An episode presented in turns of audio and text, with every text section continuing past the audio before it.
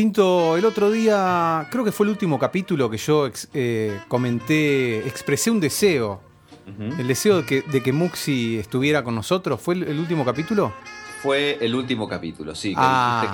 que tener otra voz masculina, digamos, este, en el ida y vuelta te hacía acordar a tus épocas de radio necochense. Exactamente. Exactamente eso fue lo que dije. Este, por lo cual, bueno, me alegro que se hizo realidad eh, antes de, de lo previsto. Incluso Muxi, Head, Hola. como le digo yo, está presente acá en el estudio Dinamita. ¿Cómo están amigos? ¿Cómo Eh, estás? ahora es fantástico. Yo creía que iba a aparecer como yo, así, eh, digamos, por el éter. No, no, por no. la magia de internet. Y no, vino, vino en persona. En persona. En persona. Y bueno, a quien no tenemos con nosotros en este episodio número 52 es a nuestra amiga Susanet. No la tenemos en vivo y en directo, ¿no? No, no, eh, no se sabe muy bien qué pasó. Está, llegan pasó? reportes conflictivos, pero no, no, no, no sé a quién creerle. ¿Tendrá algo que ver el tema de los gatos? Eh, Yo creo que con ella siempre tiene que ver algo el tema de los gatos, porque eh, no, no hay otra entidad que tenga este eh, efecto en su vida más que esos tres, esos tres animales, ¿no? exacto. Eh, pero nos dejó un audio, ¿eh? que ahora lo vamos a, a escuchar en unos minutos. Eh, y bueno, Head, bienvenido al estudio. ¿eh? Gracias, gracias Willy, gracias Tinto. Eh, una gran emoción estar acá con ustedes compartiendo el podcast, aunque sea en forma virtual con, con Entintado y con Susanet también, que Claro. se va a hacer presente su voz de alguna manera. Este, y bueno, en persona acá con, con mi compadre, Exactamente. una gran emoción. Sí, sí, Co- sí. Contame vos que estás ahí en vivo, ¿es verdad eso de, de que el estudio es una cosa realmente que no, no, no, digamos, no, no se puede ni describir? El estudio es indescriptible, es, es, es- es cómodo, es, es, es- es muy. da ganas de, de grabar, de, de, de- de hacer música, de, de hacer locución. Tenemos, mira, hasta la Commodore 64. estoy Tenemos la 74 acá. Que es un elemento ins- insignia y clave en la historia de todos nosotros, ¿no? Es, es nuestra. Y nuestra tenemos vida. también la cabeza de un gato, que ya la hemos mostrado en el episodio. Un souvenir. que pintamos con Muxi, con Head, eh, cuando teníamos 15 años. Sí, hace Eh, más de 20, ¿no? Más de 20, más de, sí, unos cuantos más de 20. Eh, que la tenemos acá eh, y nos va a acompañar durante este episodio. Yo los invitaría primero a escuchar a Susana, ya que ya la estamos extrañando, ¿no? Vamos, vamos. Vamos a escuchar a ver qué nos dice Susana. Bueno, eh, Susana, tus muchachos queremos escucharte. Hola, hola, hola. Yo no, yo no tengo la perfección de entintado ni la perfección de Willy. Mi nombre es Susanet y esto es una crónica desde el otro lado de la galaxia para todos los oyentes de Mi Gato Dinamita. Estoy acá con Antonio, con Curni. Curni. Meo. Curni, no rompas la silla. Curni, Curni. Sí, no rompas más nada. No hace falta que rompas toda la casa. ¿Sabes? Bueno, quería contarles que mm, el otro día estaba viendo unas fotos de los fanáticos de Star Wars en el muro de uno de mis grandes amigos, el agente Smith, y noté con, con total fascinación el nivel que tienen los trajes que esta gente se hace. Yo le pregunté al agente Smith, che, agente- el agente Smith, para los que no lo conocen, arroba Agent Smith en, No, creo que es arroba guion bajo Agent Smith, ¿no? En Twitter. Es un... que además es medio twister. Es un amigo mío que además es padrino de mi gato dinamita. Porque la idea de este podcast es de él, es suya, le corresponde. Hay que pagarle todos los meses petrodólares. y cuando no con lingotes de oro o con trajes de Star Wars. Bueno, la cosa, volvamos al tema. Él fue como a una especie de convención de Star Wars donde todos iban disfrazados, ¿no? Como la princesa Leia, como Chewbacca, bueno, como Han Solo, con unos trajes alucinantes. Y yo le pregunté, ¿y dónde sacan es- esa ropa? ¿Cómo hacen? No, se la mandan a hacer. Yo pensaba, la puta madre, yo no puedo encontrar un sastre que me haga un tapado como yo quiero y estos tipos se hacen un, tra- un- traje de Chewbacca. estamos todos locos. Quiero, quiero la dirección de esos astres, te digo, ¿eh? Por lo menos voy a tener un tapado como el de Leia, no sé, no sé. A mí me, yo estaba como medio indignada con eso, porque dije, bueno, la puta madre, debe ser que yo no sé buscar sastres, ni modistas. No, la verdad que no. La última vez que fui una modista fue para el casamiento de una productora de, de la radio en la que trabajaba y me había hecho una blusa, bueno, no sé, la cosa es que no estaba del todo bien. La usé para el casamiento porque ya estábamos sobre la hora, pero después la llevé para que la arreglaran. Y me olvidé de ir a buscarla, o sea que perdí la blusa. Porque la modista cerró después. O sea, ponele, yo me olvidé y como al mes la, la modista cerró y ya está, listo, perdí la ropa. Y encima me había costado un montón de dinero. Bueno, pero no queda muy delicado ni muy fino hablar de guita. Así que no lo vamos a hacer. Y vamos a seguir hablando un poco de, de los gatos. Porque yo sé que ustedes tres, malditos, no van a mencionar a un solo felino en todo el podcast. Así que me voy a encargar yo de contarles que el otro día yo, muy alarmada, noté que mi gato, el doctor Oli, tenía como algo en la pata ¿no? Tenía como... Para mí era sangre. Yo vi sangre y ya me imaginé pierna amputada, porque lo primero que, yo hago cuando veo algo raro, alguna anomalía en el gato, es googlear. Y ustedes saben que cuando uno googlea una, una, un síntoma o algo, lo primero que te sale es cáncer, amputación, tumor, em, muerte, ¿no? Coma. Nunca te salen cosas tranquilizantes o tranquilizadoras. Bueno, y eso fue lo que me pasó. Yo lo busqué y decía, posible infección gravísima en la zona de la uña, debe recurrir rápidamente a su veterinario amigo para evitar, bueno, viste, imagínate, yo me,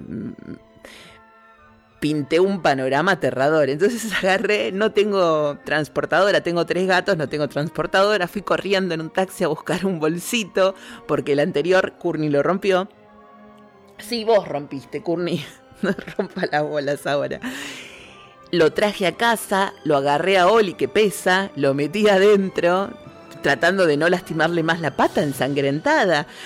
Tuiteé, me llevo a Oli porque tiene la pata con sangre. Llego al veterinario, todo bien, la veterinaria a lo del doctor Resburgo, la veterinaria lo revista y me dice, no, pero esto no, no es sangre, es que se... ¿No ves que no es sangre? Recuerden, yo ya había visto amputación de pierna, ¿no? De amputación de pata. No, no es nada. Lo que pasa es que el gato se limpió mucho y se Em, irritó la zona, pero ves que no tiene nada. Esto se da en los perros, no en los gatos. Pero bueno, tu gato es medio particular. ¡Pum! Me dio un cachetazo la, la veterinaria. Pero ahí, ahí me dijo, lo que sí está gordo. Hay que ponerlo a dieta. Ah, a ver, vamos a pesarlo. ¡Eh! 6 kilos 300. Tiene que bajar un kilo y medio por lo menos cagamos. O sea, te imaginas, fuimos al veterinario por una molestia en la pata y terminamos a dieta. Así que ahora estamos buscando un, un alimento que la veterinaria recetó que es de los tipos medicados, tipo obesity, pero no, no es obesity, es otro, y no se consigue. Así que no sé, por el momento no compré comida, o sea, mañana no sé qué van a comer. Si ven que no aparezco más es porque los gatos me comieron a mí. como, la, como en las series, viste que a veces pasa eso. Sí, los gatos se comen humanos tranquilamente. Bueno chicos, espero que estén todos muy bien. Yo voy a elegir un tema, un tema muy bonito para compartir en esta tarde gris. Y los quiero mucho, ¿eh? Espero que estén brindando, que estén comiendo cosas ricas y, y disfruten, disfruten de mi gato dinamita que se viene el episodio 53 con más sorpresas. you know why? Got feelings in your heart. Don't let fear of feeling fool you. What you see sets you apart. And there's nothing here to bind you. It's no way for life to start. Do you know that tonight the streets are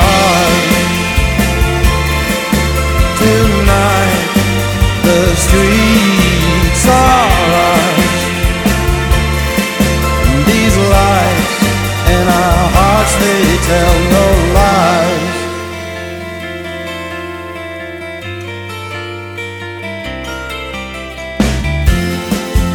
Those people, they got nothing in their souls, and they make our TVs blind us from our vision and our goals. Oh, the trigger of time it tricks you,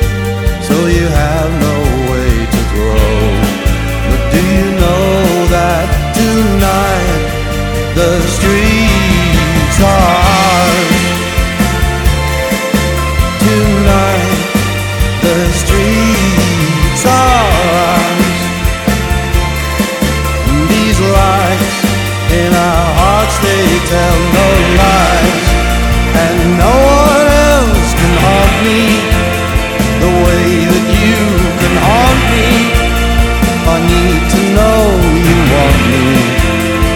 couldn't be without you, and the light that shines around you. No, nothing ever mattered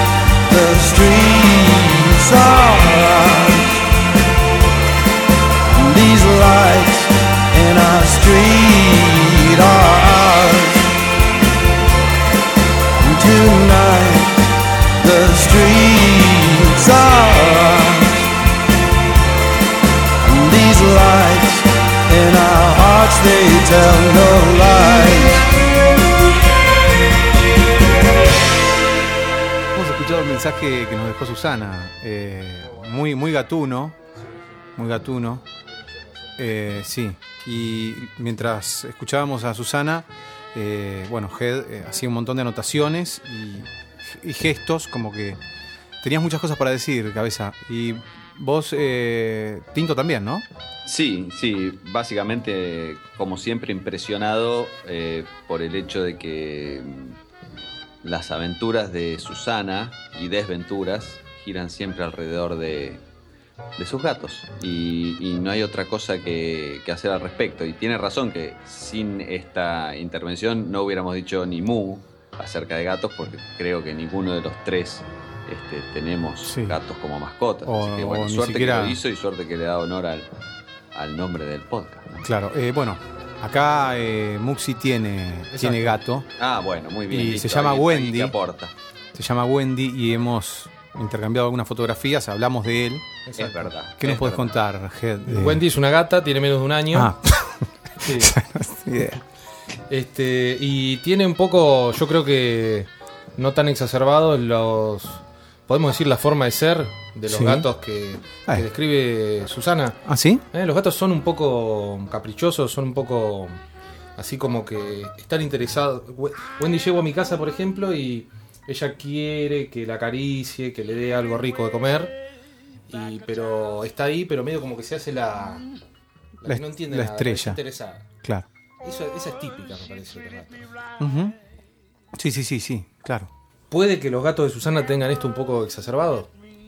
Puede ser. Los puede gatos de. Susana son gatos a la enésima potencia. Digamos, Claro. cualquier, co- cualquier cosa que haga un gato normalmente dice, ay, sí, ese gato es medio, eh, por ejemplo, eh, es medio obsesivo al eh, lamerse la pata para limpiarse. El gato de Susana se la lija directamente, aparentemente.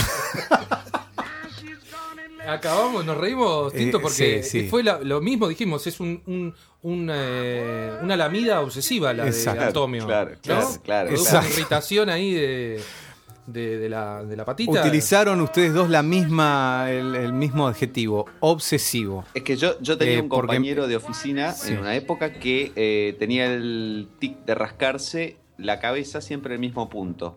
Y Claro. bueno, tanto va el cántaro a la fuente que se le había hecho un medallón del tamaño de una moneda de dos pesos, un lamparón sin pelo.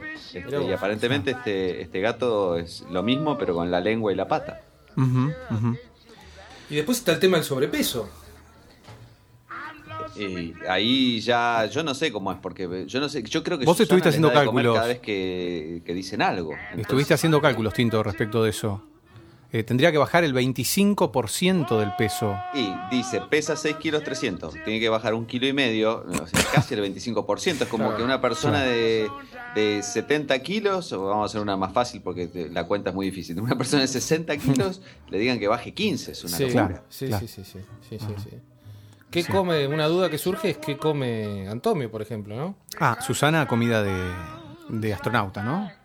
Susana, comida astronauta, para los gatos creo que Ah, va y, y, digamos, les compra algo especial. eh, un alimento balanceado que que, corresponde. alimento digamos. Balanceado- No, no es que les está dando, eh, digamos, polenta.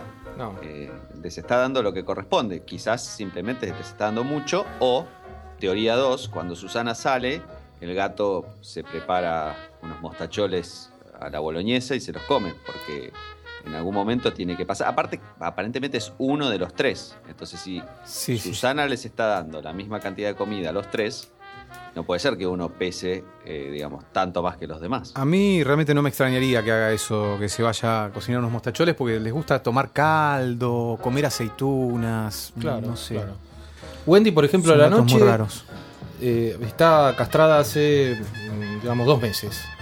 No, no, no subió mucho de peso con eso, pero hay noches que se quiere quedar en casa adentro y otras noches no. Las noches que se queda en casa, si dejo la cocina abierta, ataca el pan. Ataca el pan que haya quedado ahí, viste, en una bolsita para que no se ponga duro. Ella va, sube, abre la bolsita o la rompe y se come unos bocados y después se va. Claro. Cada vez que me acuesto con Wendy adentro, a la mañana encuentro atacado el pan. El pan blanco y el pan negro, ¿eh? no, no hace diferencia. Ajá. Vos. ¿Y lo come o lo rompe nomás? Come, come, come unos pedacitos y, y lo deja.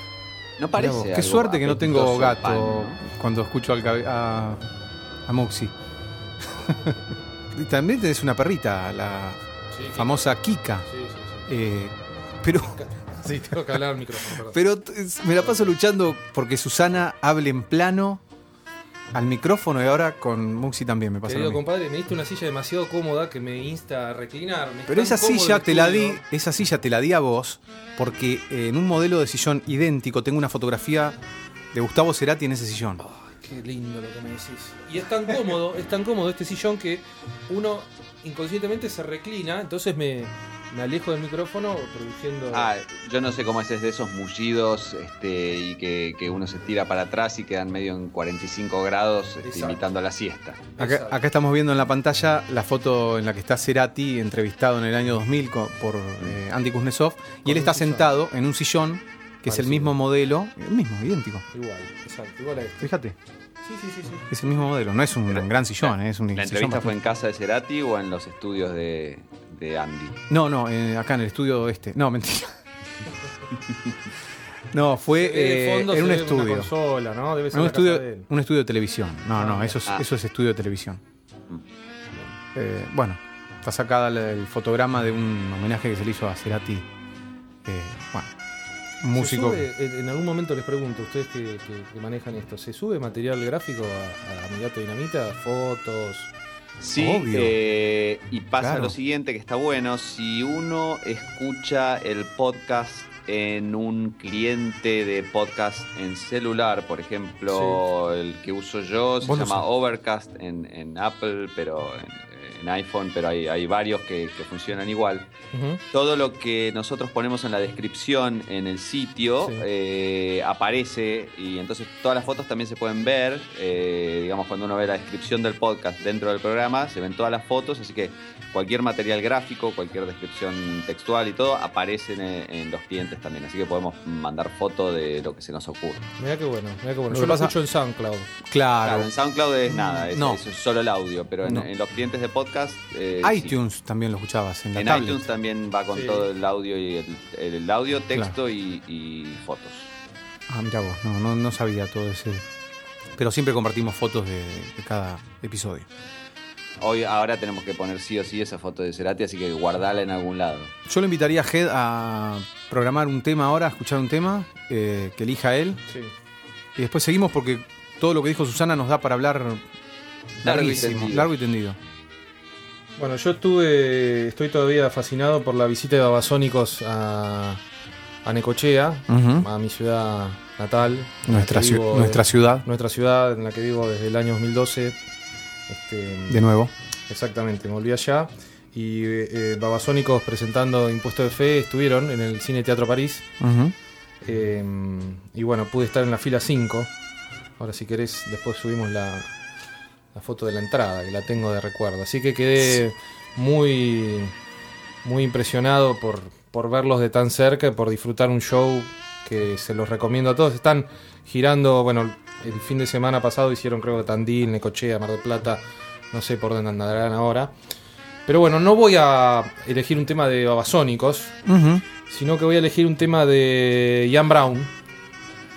Ian Brown es el cantante de Stone Roses, que está casado o estaba casado. Esta siempre las historias tienen un poco de teléfono descompuesto, ¿no? Pero estaba casado o está casado con una con una mujer mexicana y un día estaban en México, estaba escuchando en la casa de esta chica, estaba escuchando música y él le dice, ¿qué es eso que está sonando?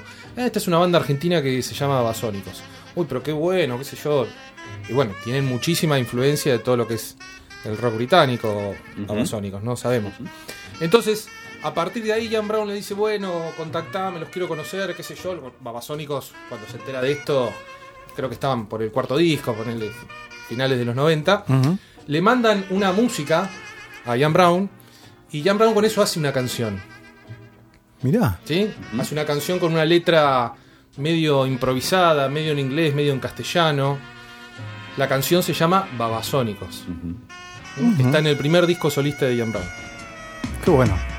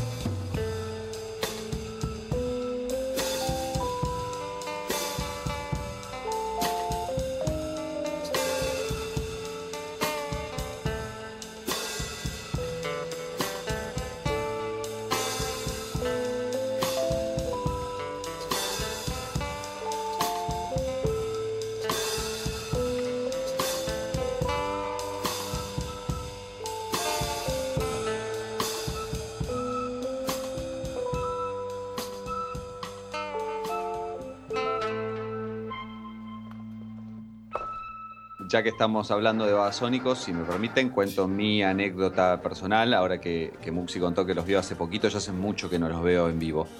Yo era Eh, vez.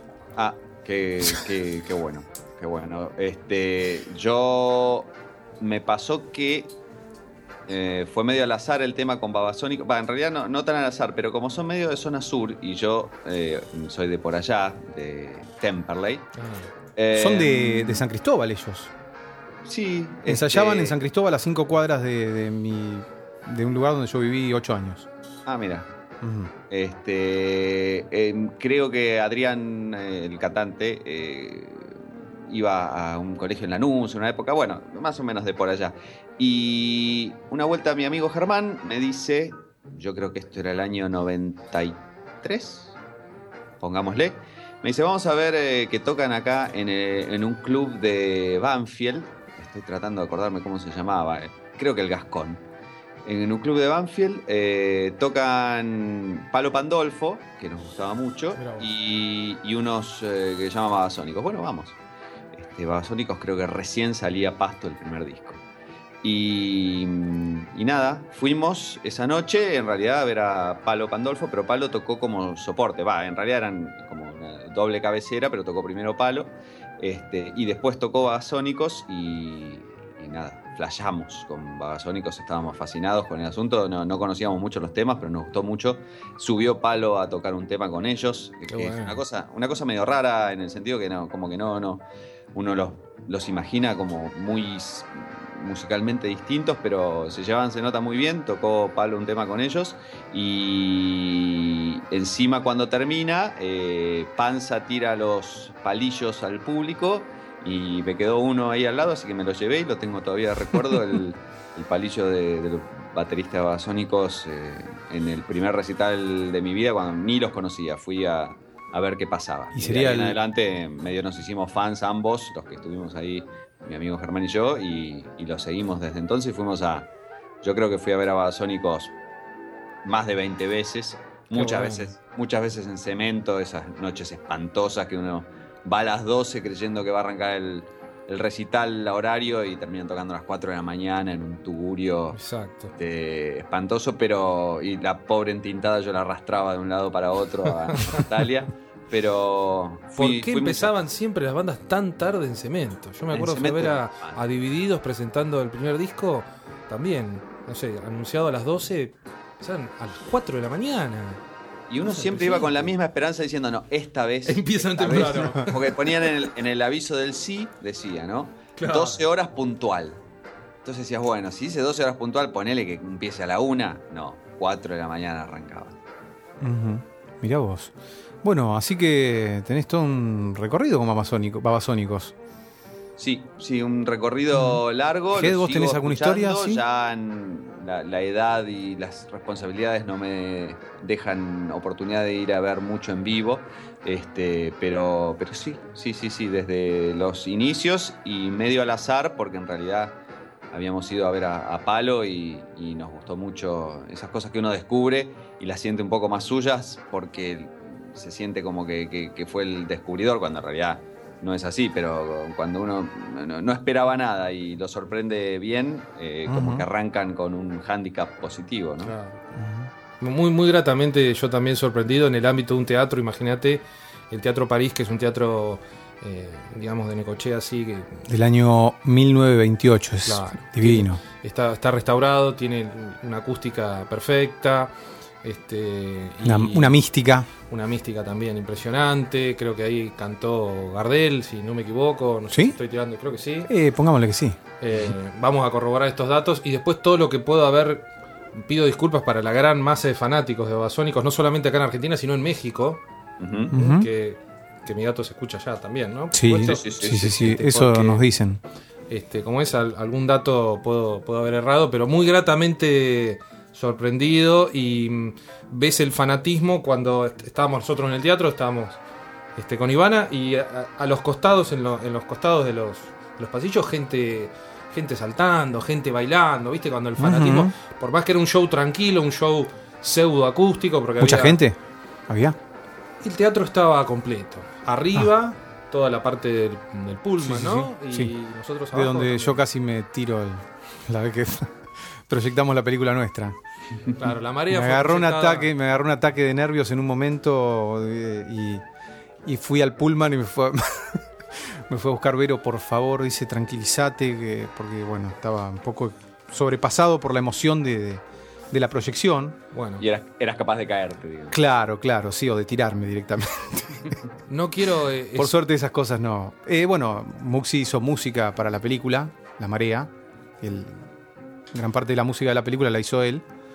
Eh, bueno, no me perdonaré jamás no haberlo anunciado. Bueno, yo estaba en la proyección, Claro. pero no haber dicho que estabas en la sala, No, por favor. no me lo perdonaré jamás. No, no, faltaba más. Ni, ni, ni, recordaba ese, ese- ese evento. Pero no, lo que decía, no quiero eh, spoilear nada, pero Adrián Sí, eh, efectúa un número similar a esto que acabas de, de mencionar, de, de- de casi tirarse Ah, ¿sí? de- del Pullman. Ah, no, claro, no exactamente así, claro. pero hay una sorpresa en el medio del show.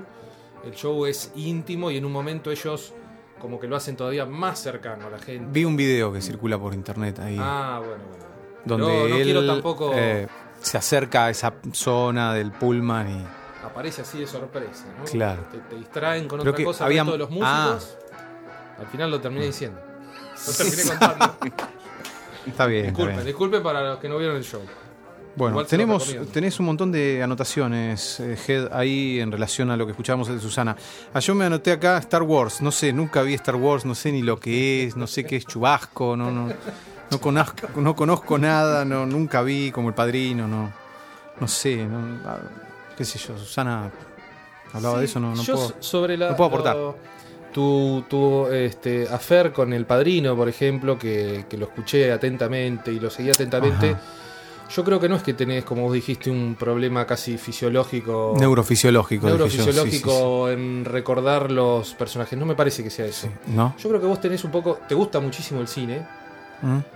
pero tenés un poco de una actitud así un poco anti-mainstream. Digamos, las películas Mm, mainstream, como que cuando te quieren imponer un gran título, puede ser. no sí, lo vas sí, a aceptar. Puede ser totalmente, sí. E Igual es una película, eh, qué sé yo, como si los Beatles fueran mainstream. No, es- es Eh, digo, hay, hay películas, es una película súper. Sí, grosa. sí, sí. Dicen los que. Pero también tiene toda su, su industria atrás, ¿no? Lo mismo que Claro, Star Wars también tiene su, su fanatismo, su grupo de gente. Pero creo que es eso lo que te ¿Sabés pasa con algunas películas. ¿Sabés qué diría muy- que es eso? Cuando son Sí. muy indu- industria, así muy. Me pone como de mal humor. Claro, no te gusta eso. Te gusta Claro. más lo, lo, lo recontra Sí, lo raro, lo raro. Exacto, lo recontra Lo independiente. recontra claro. independiente. No, porque encima, Totalmente, no tengo más nada que agregar. No, y ahí te, viene, te viene toda la historia atrás, todo el. Como pasan café siempre en estos, en estos casos, cuando uno no vio algo que es muy popular y te lo, te lo inflan, o te, este, cada vez estás o, o, o tenés las expectativas demasiado altas y Sí. siempre vas a decepcionarte, o ya estás negado porque decir. Produce el efecto podrido. contrario. Claro, exacto. Claro, claro. ¿Viste? Es eso. Exacto. No hay un problema fisiológico en, en las neuronas. Habría que puede ser. probar, como para hacer una, un testeo de esta teoría, de agarrar una película, suponete que vos nunca hubieras escuchado hablar de... Algún eh, tanque. Claro, una cosa grosa, gro- no sé, de lo que el viento se llevó y le decís, Claro. mira, esta es una pequeña película independiente. Exacto. Ah, y, y está por bueno. ahí te Sí, sí, encanta, sí. solo... O sea, este, Bueno. salteás ese, ese, ese, ese obstáculo. Justo estás nombrando una película que vi. Que vi en el cine. Vi en el cine cuando se reestrenó eh, en cine. Hace, no sé, como 10, 12 años por ahí. En cine Metro, frente al obelisco, se, se reestrenó esa película y la fui a ver. Incluso tiene un intervalo como de 20 minutos porque Sí, es sí, dura larguísima. como cuatro horas, claro. Claro, claro, claro, sí, sí. Pero bueno. no- ¿Qué no cosa el cine no metro? No, ahora hay un espectáculo de tango. De ahí. tango, sí. Pero yo me acuerdo que cuando mm, empecé a tener una- un poco de independencia de movimientos, de, de- de subirme a un tren e irme a Buenos Aires, o ya teniendo un auto mío, de un amigo, lo que fuere, a los 18, 19 años, en el sur no había cines, o los cines que había este, pasaban alguna, una película y si no era justo la que querías ver, sonaste, entonces había que irse a, a Buenos Aires.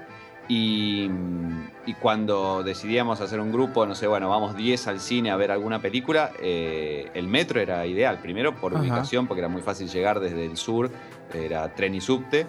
O, Sí. o auto casi derecho viejo, y después porque era enorme, gigante, y siempre ibas a conseguir entrar. Por ahí tenías que hacer una cola medio dando la vuelta por el Teatro Colón, este, pero entrabas igual porque la can- yo no sé cuántas butacas tenía, pero en mi No, cabeza no, era es enorme. algo. Esos cines de, de antes, gigantes.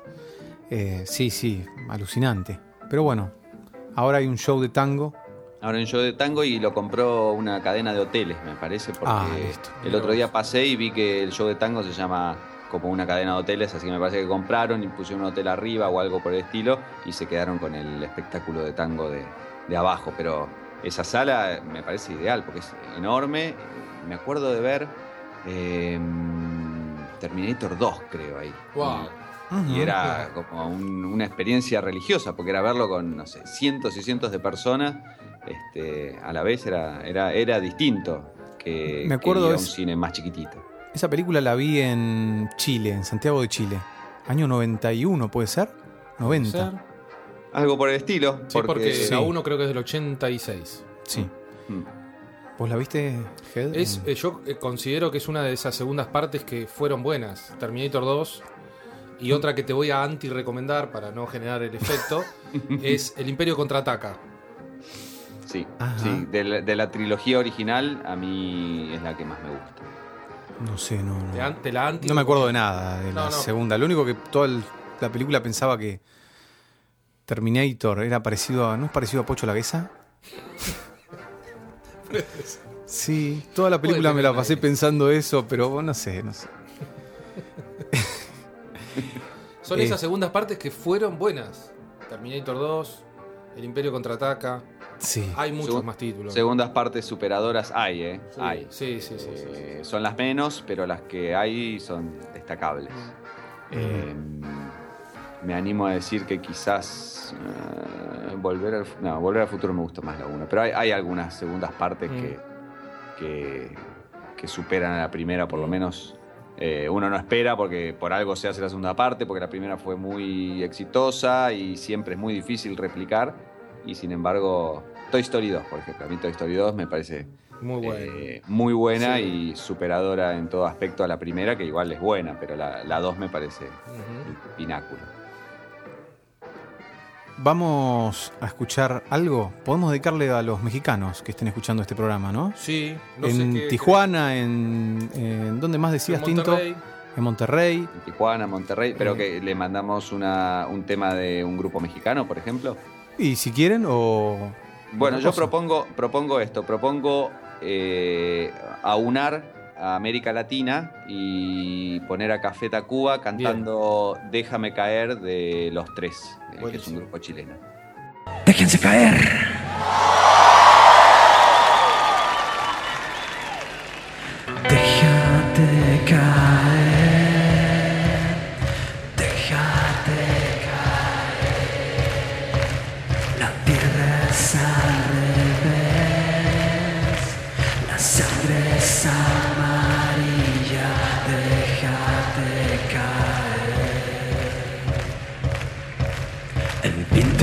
Ya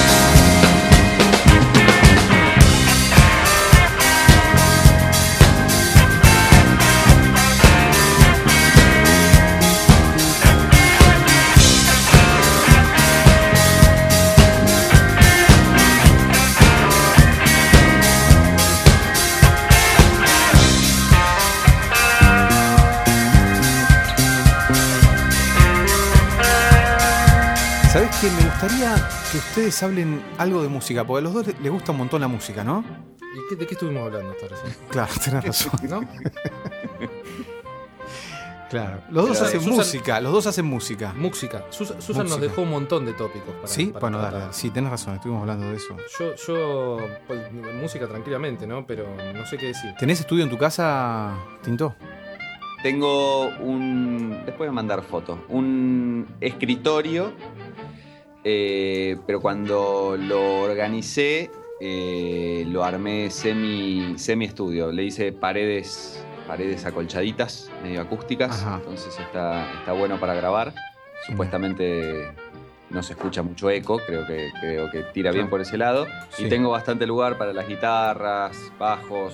Tengo acá un ukelele Mirá qué que bueno. es mío. Tengo una mandolina que me dejó mi hermano cuando se fue a España, me la dejó que se la cuide para que no se le arruine.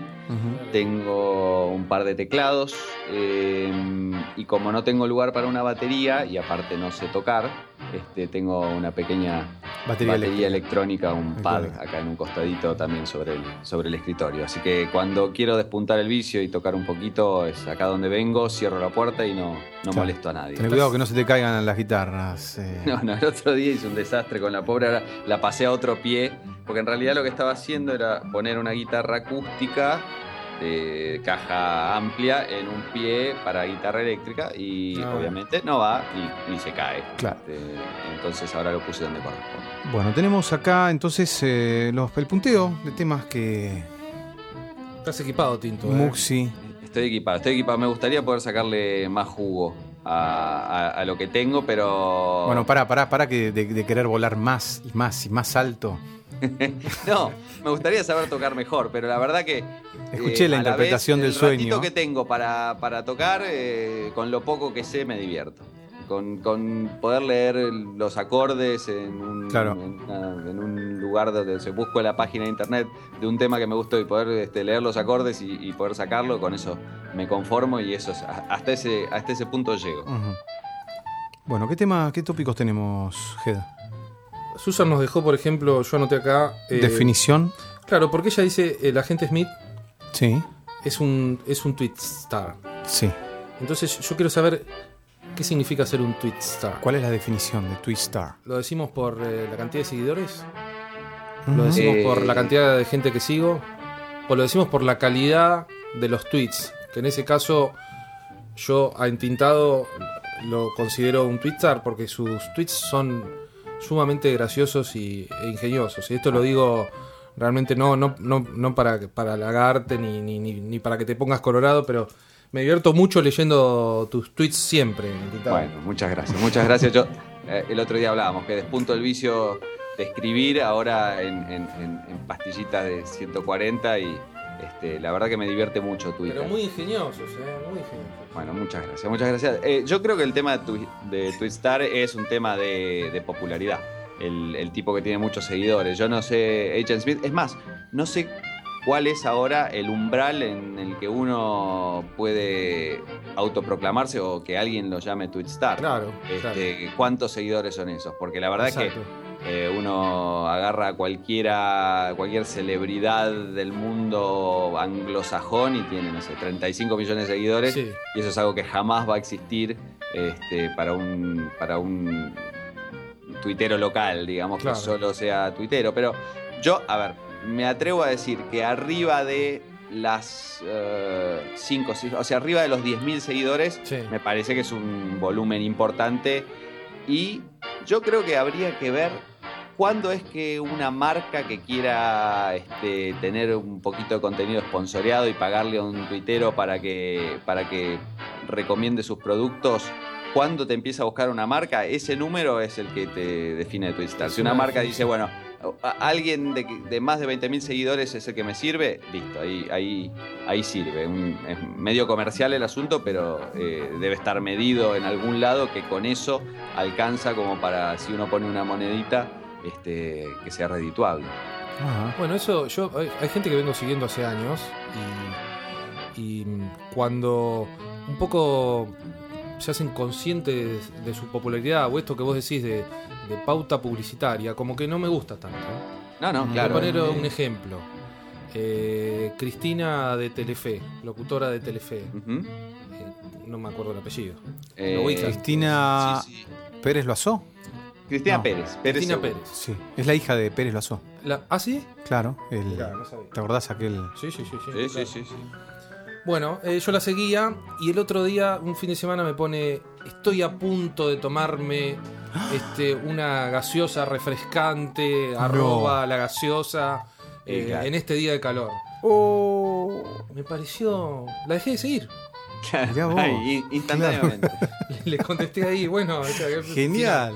No sé, obviamente mucho problema no se habrá hecho, ¿no? Pero... No, pero yo me hago problema. ¿Qué te puede interesar que, que postees Cristina A Pérez? ¿Sabés me la empecé a seguir? Cuando empezó a hacer el ¿Cuándo programa, la- en- empezó a hacer un programa en Radio Mitre de reportajes Sí. los sábados a la tarde. Ah, está bueno. de preguntas y respuestas, así un programa me pareció Sí, sí, interesante, sí, y ahí sí. la empecé, la empecé a seguir y, y bueno, con esto me defraudó. Ajá. Qué raro, debe ser, Bueno, debe yo- ser una decisión difícil de tomar, decir, bueno, ahora este cambio popularidad eh, este, o cambio eh, todo lo que fui armando en este tiempo por este, bueno, eh, hacerlo un poco redituable. Y sabes que varios, yo, yo también, a mí me choca eso. Es chocante, ¿no? Bueno, Pero yo. a la vez debe ser, este, debe funcionar porque las marcas eh, lo siguen haciendo y uno ve esos PNTs que no son nada PNTs Sí. porque este, claramente se ven a la legua Sí. eh, apareciendo por todos lados. Hay gente que es más, que cuida más la forma. Ah, Sí, Hay- bueno. hay algu- no quiero Claro. otra vez hacer nombres, pero uno dice, estoy comiendo tal cosa en tal lugar, pero Claro, de ponele. forma más, no tan... Esta fue muy evidente, esta No, esta chica. fue sin un aviso publicitario Claro, directamente. Yo dejé de seguir, a- tengo, sigo a seis personas más o menos. Uno sos vos, otro es Tinto, otro es mi gato Dinamita y Otro es Susan. Andy Kuznetsov, Susan. Y seguía a Julián Weich. no, no, no. Me desesperé por dejar de seguirlo. Lo quise eliminar desde el... Pero es tu compañero de fútbol, ¿no? Sí, sí, sí, pero ahora no. Ahora, ahora está trabajando en Telefe y no, en Canal 7, En, hace un eh, programa de... En el 7, ¿no? en, el- Claro, en la. TV pública. Pero sí, porque mucha publicidad hacía de tomar conciencia. La... Y lo veo con la remera de UNICEF, que encima lo tengo que ver en el fulbito con la remera de UNICEF, ya me pongo nervioso. Bueno, nada, Power, es, es un tipo divino, ¿eh? un grosso y yo creo que se debe haber puesto muy mal cuando yo lo borré, ¿no? Le diste unfollow. Sí, sí, como esa vez que lo vi a Maradona y no, no lo saludé. en un Sí, boliche. lo debe estar hablando. todavía Estábamos en un boliche y todavía un día lo conté. Dije, no, no, y, y todos fueron a saludar, lo que sé yo, y yo no le di la mano. Ah, bárbaro, bárbaro. Esas noches que salíamos con, con Hernán Caire y con Cristian. Sí, sí, yo no, no me quise dejar ganar por esa euforia de estar con Diego ahí, viste, en la mesa y Que te venga a y- saludar él. que me venga a saludar él. Me alejé y vi Cuadra, todo el espectáculo. Cuadra de vuelta con esta patología que te estamos diagnosticando acá con Muxi. de- Sí. del- el, el escapar al, al mainstream, el escapar al- a lo popular. Puede ser, puede ser. Esto roza la, la boludez, digamos. Sí, sí, sí. Pero bueno, qué sé yo. Yo necesité una distancia de esa escena con Samantha Farhat bailando, Pata Villanueva, eh, Guillote.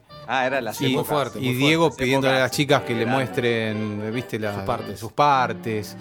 Este, bueno, y toda la gente afuera gritando, olé, olé, olé, Diego, Diego. Este, bueno, yo dije, no, no, esto es mucho para mí, me tomé una distancia y, y después me senté en la mesa, eh, en la silla que dejó Guillote Coppola. Ajá. Ahí me senté un ratito y me quedé sentadito ahí viéndola. Pero no, no lo saludé. Bueno, Bien. Dos personas a las que le hice un enorme daño.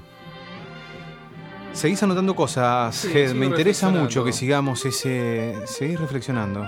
No sé si el número de seguidores, no sé qué opinas, Tinto, puede ser tomado como por lo que decíamos, porque hay gente muy, muy famosa que se abre una cuenta y tiene millones de seguidores instantáneamente. Me viene a la cabeza, por ejemplo, James Hetfield. Se abrió la cuenta y tenía 20 millones de seguidores y jamás, ¿Quién es? eh? el cantante de Metallica, Ah. jamás tuiteó nada. Nada. ¿Quién es? Digo yo. ¿Viste? No, y encima la- eh, tienen Ajá, cuentas verificadas. mirá. Bueno, ahora es más fácil la cuenta verificada, pero en una época que era muy difícil tener cuenta verificada, muchos famosos que me parece que lo que hacen es reservar su cuenta eh, para que no se la usurpen, y, pero no hacen nada con ella. Eh, Claro. quizás es hasta una cosa corporativa, lo hace, no sé, la discográfica o la- el Sí. estudio o lo que fuere. Y, y ahí queda. Y tienen 20 millones de seguidores que Qué bárbaro, no publican siguen ahí nada. por las dudas que alguna vez diga algo y queda ahí vacía. Pero sí, sí, obviamente ahí el, el número de seguidores este, no, no, no, no, no influye. Yo creo que el, el- el verdadero Twitstar, podemos decir, es el que llega a un número de seguidores en virtud a lo que hace, ¿no? En virtud a lo que tuitea. Llega Gracias a sus tweets, 50. exacto. Claro. Vos, Tinto, ¿cuántos tenés? Porque tenías varios seguidores, ¿no? Mm, algo parecido a 2500, creo, la Mm, última vez Es que me fijé. número. ¿eh? Es bastante, ¿no? Eh, y, y fue nada. Nunca, digamos, me promocioné demasiado, que digamos, ¿no? No, no, nunca, no, no. nunca puse una moneda ni, ni, ni hice demasiado para promocionarme, fue de, de- de escribir huevadas Claro. ahí. Sí, sí, sí, sí, sí. Pero muy Este, ingeniosas. Bueno, este, Bueno, yo estoy es- recién La verdad ahora- que me divierte. Me bajé la aplicación de Twitter ahora y estoy siguiendo un poco, por eso estoy organizando a quienes sigo. Claro. Eh, bueno, ¿A quién, ¿A quién sumás ese grupo selecto? no, todavía no, no sume a nadie. Estoy, tengo que verlo con mucho cuidado.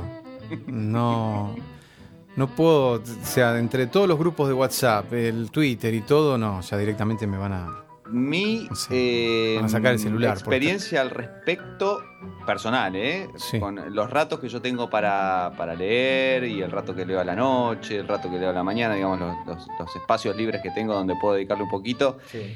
Eh, para mi caso particular, un buen número para seguir es eh, entre 200 y 300 personas. Exacto. Eh, es un número manejable, porque si vos seguís... ¿Para seguir? no sé, 200 sí, sí. personas. Sí, porque en realidad la gente no escribe todo el tiempo. Entonces No. 200 personas es manejable. En- con 200 personas vos abrís y tenés para leer en Claro. 5 minutitos las últimas dos o tres horas, por Es como algo. un flujo de tweets eh, eh, que podés abarcar, digamos. Pero Claro, vos ves pero 200 personas. todos o es como Facebook que te selecciona de todos tus amigos quién te muestra. Antes era más espontáneo. Yo creo que ahora hay algoritmos. No sé Ahora qué hay un opinas. poquito, a ver, eh, tenés la Mientras tú no estabas. Claro, vos tenés la parte principal, es eh, eh, en, en orden cronológico, lo más cercano, más lo, más reciente, más cercano, y después te vas eh, te- volviendo hacia atrás. Claro. Pero además ahora agregaron un par de algoritmos de un esto te puede interesar, un mientras tú no estabas, que ahí te agarran algunos medios salteados de tweets de gente que vos seguías que tuvieron muchos, eh, digamos, muchos favoritos o, Sí. o tuvieron mucha repercusión y te los muestra, eh, aunque hayan pasado hace ocho horas. Claro. Este, pero un, para mí ese número de 200, 300 personas, cuando abrís y, y lees este, 10 minutitos, cubriste un par de horas. Si vos seguís 10.000 personas, en 10 minutos solo leíste los últimos 2, 3 minutos, porque no, no, no, no te alcanza. Entonces no, no abarcás mucho tiempo, abarcás, abarcás dos minutitos de- de- del día eh, de tweets y, y a vos te llevó eh, 15 minutos leerlos. En cambio, Ujú. eso- ese, ese un par de cientos de personas eh, me suena a mí como un número manejable. Aparte, más o menos sabés quién es quién, este, y si no, ya te perdés, ¿no? Viste, se te empieza a mezclar todo.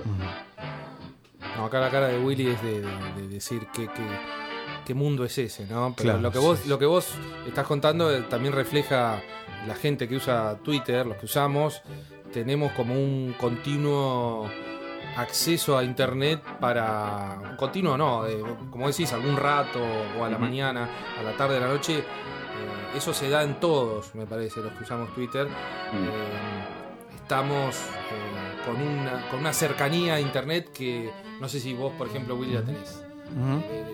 De estar ahí con el teléfono. Tampoco. obsesión, Estoy mucho, no sé qué hago, pero estoy mucho con el ¿Estás? teléfono. ¿Sí? Yo cada 45 días más o menos hago una depuración de la gente que, que, vo- que voy siguiendo. O sea, pongo todos mis seguidores y voy repasando. Este, estoy siguiendo a, no sé, a New Order y nunca tuiteó nada. Chao. Ujú. Está bien. Está bien. Hago esa depuración, entonces siempre estoy siguiendo más o menos entre 300, 400. Ujú. Sí, ese es bueno. Así que tenés mucho para. Vos, Willy, que estás en, se- en 6, este, tenés para subir un poquito. No, pero Tengo, para. sí. que No, pero con, to- con los tweets de mi gato dinamita eh, estoy como saturado, porque tengo que leer una cantidad enorme de tweets, así que, bueno. Bueno, pero eso sabés que te pasa es porque seguís muy poca gente. Entonces, si vos Ah, seguís a 6 claro, personas, claro. los únicos tweets que Ah. ves son los de, te parece que es todo mi gato dinamita. Claro, cambio, si claro, seguís claro. a 100, te va a aparecer uno o dos de mi gato dinamita y el resto es un razón. poquito más variado. Pero si seguís a 5 personas, eh, te parece que es muy repetitivo el asunto porque son siempre los mismos. Bueno, yo escucharé un tema y después iría con un tópico más de los que tiene Head escrito acá. Antes que cerremos este tópico, quiero mandarle sí. saludos a, a la gente que alegra mi tweet list, eh, que son eh, Ontóloga, es una, Suavestar es otra, eh, Rococo es otra. Son tres que me gusta leerlas y, y me alegran mi, mi entrada a Twitter, así que les mando saludos por acá. Ojalá Perfecto. escuchen. Y les dedicamos el próximo tema. Tinto. Bueno, ¿Qué- este, qué yo ponemos? creo que tiene que elegir Muxi, que está O Muxi, de o visita. Muxi. diría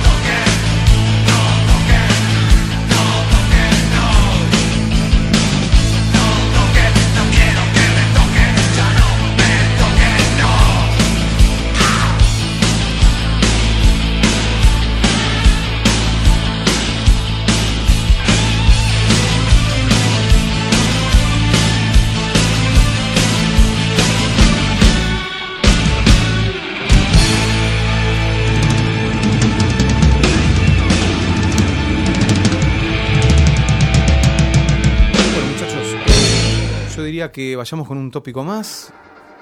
de- Qué bueno lo que nos dejó Susan, ¿no? Sí, sí, sí. sí. Quiero mandarle un gran saludo. Espero que la próxima vez que esté acá Qué en pena. Capital Federal podamos, y a vos también, Tinto, podamos tener acá la presencia física de los cuatro en el estudio. Sería espectacular. Sería, Sería, sería, digo, espectacular. el primer signo del apocalipsis.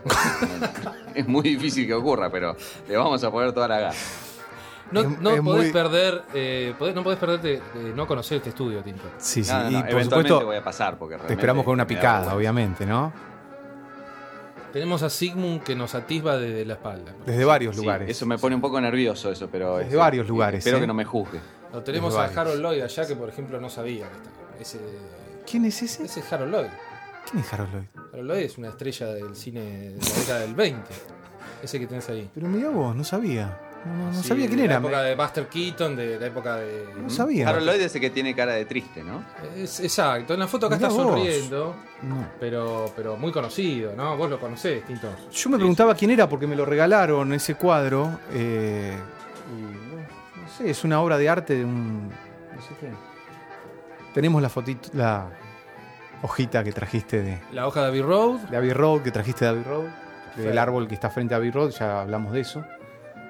Y bueno, varias fotos de Charlie, algún, algún boceto de Charlie. Una entrada que tenés ahí, no sé, ¿de qué es esa entrada? esa entrada es la de Paul McCartney que fuimos juntos, ¿te ah, acordás? por Dios, qué regalo de cumpleaños. Y después Paul lo tenemos. McCartney, ¿dónde? ¿En River? En River, en 2011. Exacto, claro, fue el regalo de cumpleaños. Exacto. Eh, Ahí estuve también, sí. Mirá. Ajá. Y después Sin tenemos una foto de David de Hasselhoff. Tenemos una foto de mi jefe. Este era mi jefe, ¿sabes? ¿Sabías, Sabía- Head? Sí, sí, sí. sí. Claro, yo La era voz de la voz de, de Kit. La voz de Kit, yo trabajé varios años para él. Y acá está él en- posando con un traje blanco, eh, abrazado a David Hasselhoff. Ah, muy bien. Ricos y Tengo, famosos. tengo esa foto también ahí, acá en el estudio Dinamita. Ah, Dijiste mm, Kit y as- asociando libremente. Sí.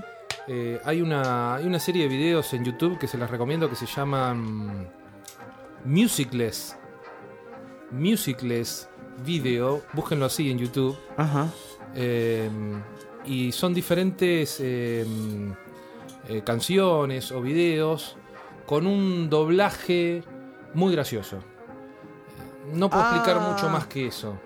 Pero tenemos a Michael Jackson, lo tenemos a Elvis Presley, lo tenemos Sí, a. sí, sí. ¿Lo Que les ponen otra música, por ejemplo, lo- una cumbia Eh, y. no, no, no exactamente, como que lo dejan sin música y como los- eh, le, le editan los ruiditos que haría eh, Elvis Presley bailando, por ejemplo, Blue bueno. Sweat Shoes, eh, sin música, sí, no, es... eh, si no lo vieron, se los súper recomiendo. Y está la intro de El Auto Fantástico, hecha musicless. eh, Ah, favor. musicless, sin música. Exacto, como Ah. un doblaje gracioso, pero es Sí, muy sí. gracioso. Ahora, Y, exacerba, digamos, todo lo que sería eh, los sonidos reales que se- Exacto. que se escucharían en, en cada momento. Digamos, Si Exacto. no estuviera la música y. Ah, está muy, Muy bien. bueno. Hasta Muy hicieron un número ahora con los discursos de Donald Trump, por ejemplo. No sabés lo divertido. ¿eh? Vayan a YouTube, búsquenlo y, y se los recomiendo a, a toda la gente que escucha el podcast también. Eh, si me permiten, hablando de cosas de sonido en, en YouTube, dos, dos cosas. Eh, hay mucho para ver, en realidad para escuchar. Está mucho en YouTube eh, de temas que mm, los manipulan y le sacan canciones, que le sacan la música y dejan solo las, las, eh, las voces. Ah, sí. Y hay cosas que, que son impresionantes. Sí, Eh, no sé, los Beach Boys dejando Sí. solo las voces te, te- te vuela la cabeza. las ¿no? armonías vocales. Sí, Sí, claro. Qué bueno. armonías vocales. Qué bueno, o sea, fantástico. No los tracks como se difundieron, no sé, de No, no, no Bohemia, o sea- sino el videoclip con solamente la voz. Claro, lo que hacen en general es, eh, si tienen el, eh, el track es más fácil, obviamente, ¿no? Que tengan el track original de, de la grabación, pero si no, eh, es una manipulación, me imagino yo, con frecuencias, etcétera, etcétera. Sí, sí, este, Y solo dejan las frecuencias de la, de la voz y aíslan la voz. Este, y hay veces que, que se mm, aprecia mucho más el trabajo este, vocal de temas que con la música se pierde un poquito. Así que eso está muy bueno.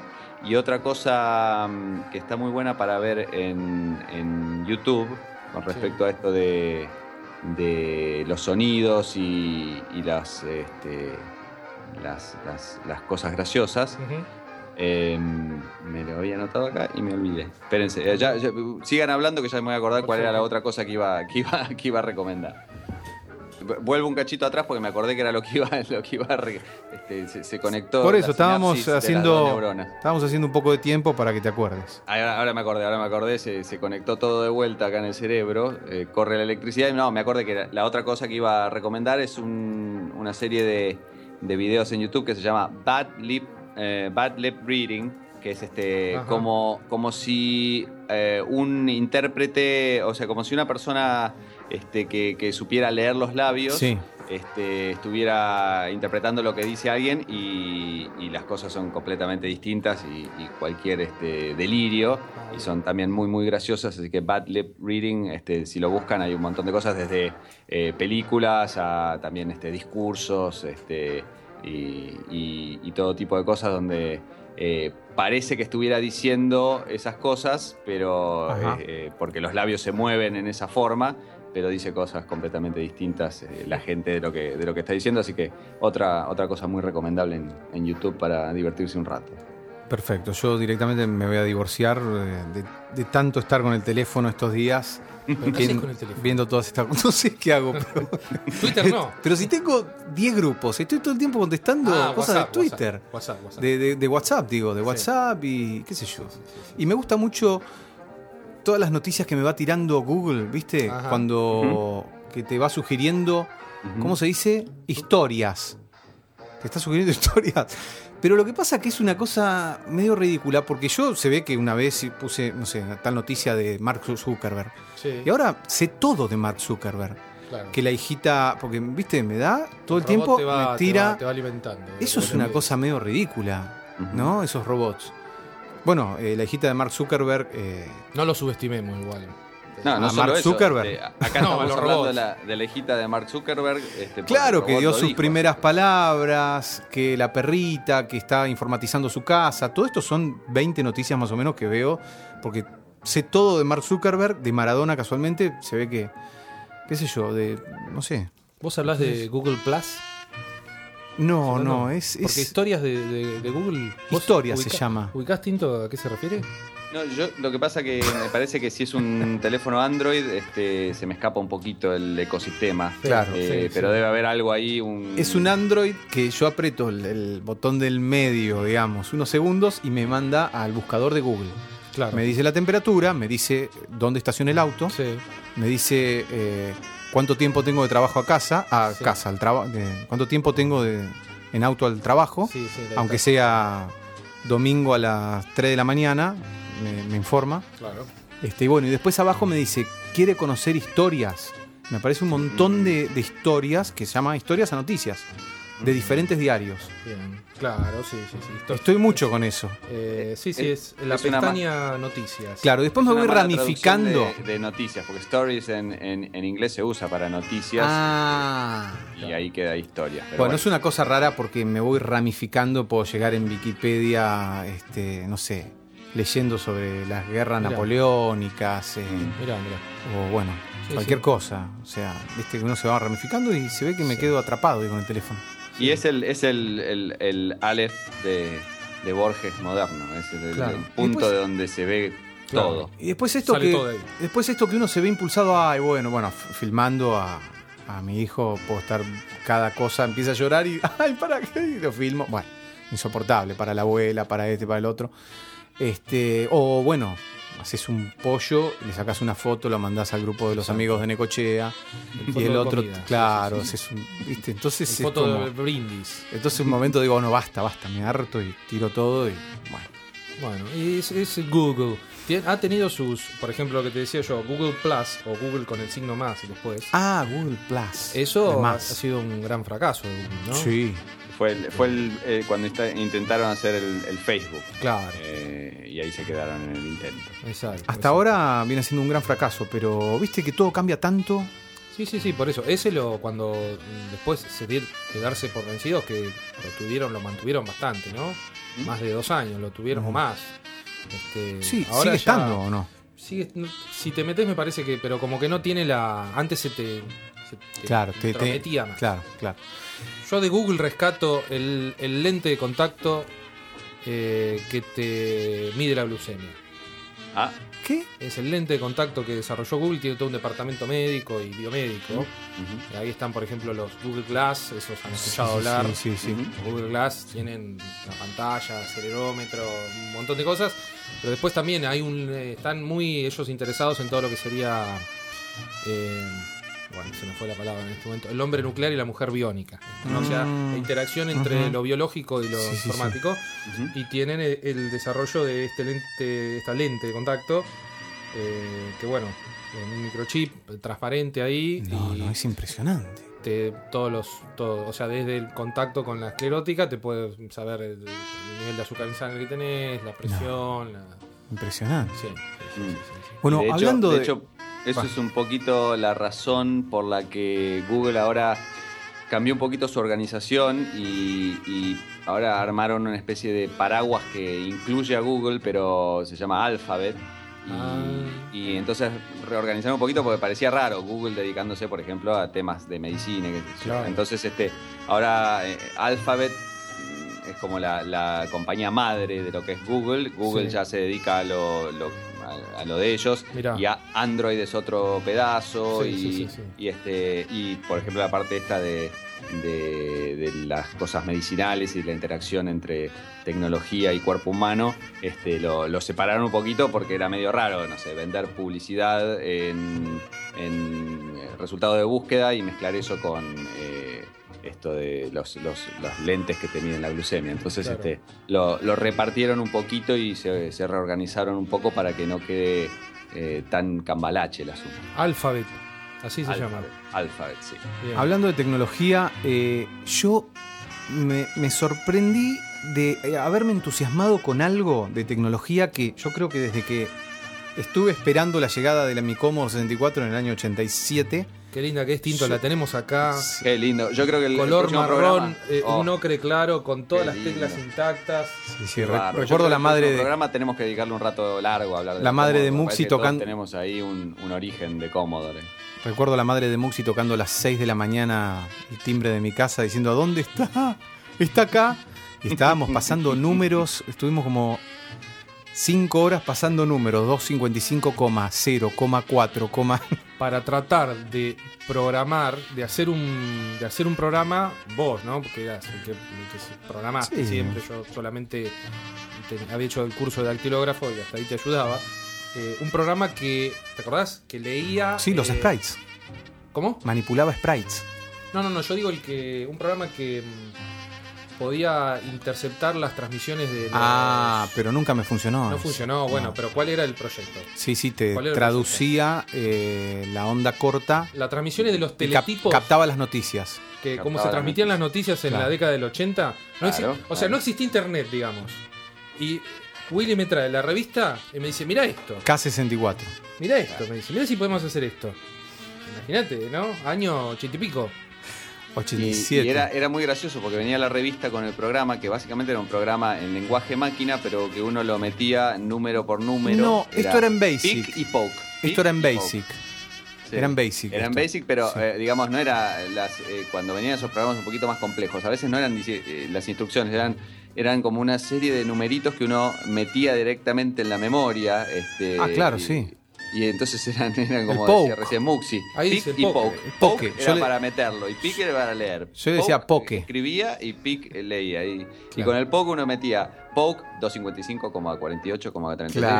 Claro. Y uno se equivocaba en un número, no andaba nada, ni para atrás. Pero bueno, la revista, yo copié todo el programa, Claro. este, y bueno, en la revista algún cero se me chispoteó y No nunca entendí cómo funciona.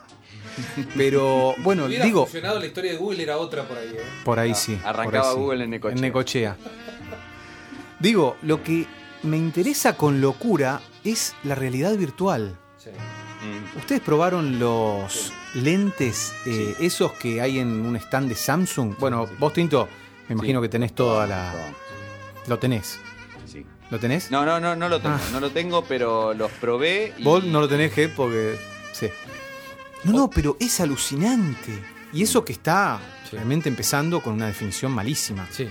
No, no, pero, Pero cuando vayan avanzando es la- increíble. La, definición, porque ho- hoy básicamente Bueno, los que son dedicados son mejores, pero hay unos que son directamente vos pones tu teléfono y tu teléfono se transforma en la pantalla, ¿no? Y vos metes el teléfono y lo que está agarrando es eh, una mitad, digamos, Claro. parte la, la pantalla en la mitad y una cada- para cada ojo y, Sí, sí, y sí. así funciona. Pero así todo es increíble. Imagínate cuando puedan dedicar a, eh, Claro. digamos, este, algo con enorme resolución, que no, que no lo distingas de la realidad, ya va a ser este. No, no, increíble. Realidad aumentada.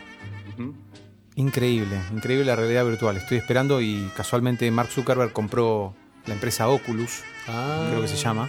Entonces él está desarrollando mucho de eso. Bueno, y tu amigo Elon Musk, que seguramente como vi una noticia me voy, a, me voy a enterar de todo de la vida de Elon Musk, un multimillonario australiano, amigo de, de Tinto, Ajá. eh, sacó un auto que se maneja solo. ¿Lo vieron? Ujú. Leí, creo que leí algo de un error de, de- de esa Mac, no sé si era ese, pero el auto que se maneja solo, que había tenido un choque, medio, medio, medio, un error ahí. Ah. Y es un poco raro, es un poco raro, pero es un auto que se maneja absolutamente solo. Absolutamente Este, son solo. estos autos eléctricos que les contaba el otro día, Sí, que ahora les agregan todos. algunos sensores más y ya directamente este, tienen, eh, digamos. eh, No, más que algunos sensores, de andan todos sus solos. alrededores y se, se manejan solos. Se maneja totalmente solo. Y este y además vienen versiones, la versión del auto viene full. Pero te, por ejemplo, vos compraste do- 400 caballos de fuerza, te habilitan por soft los 400. Si vos querés, pagás el auto 200 caballos de fuerza. Le pones un plugin, tenés 400 caballos de fuerza.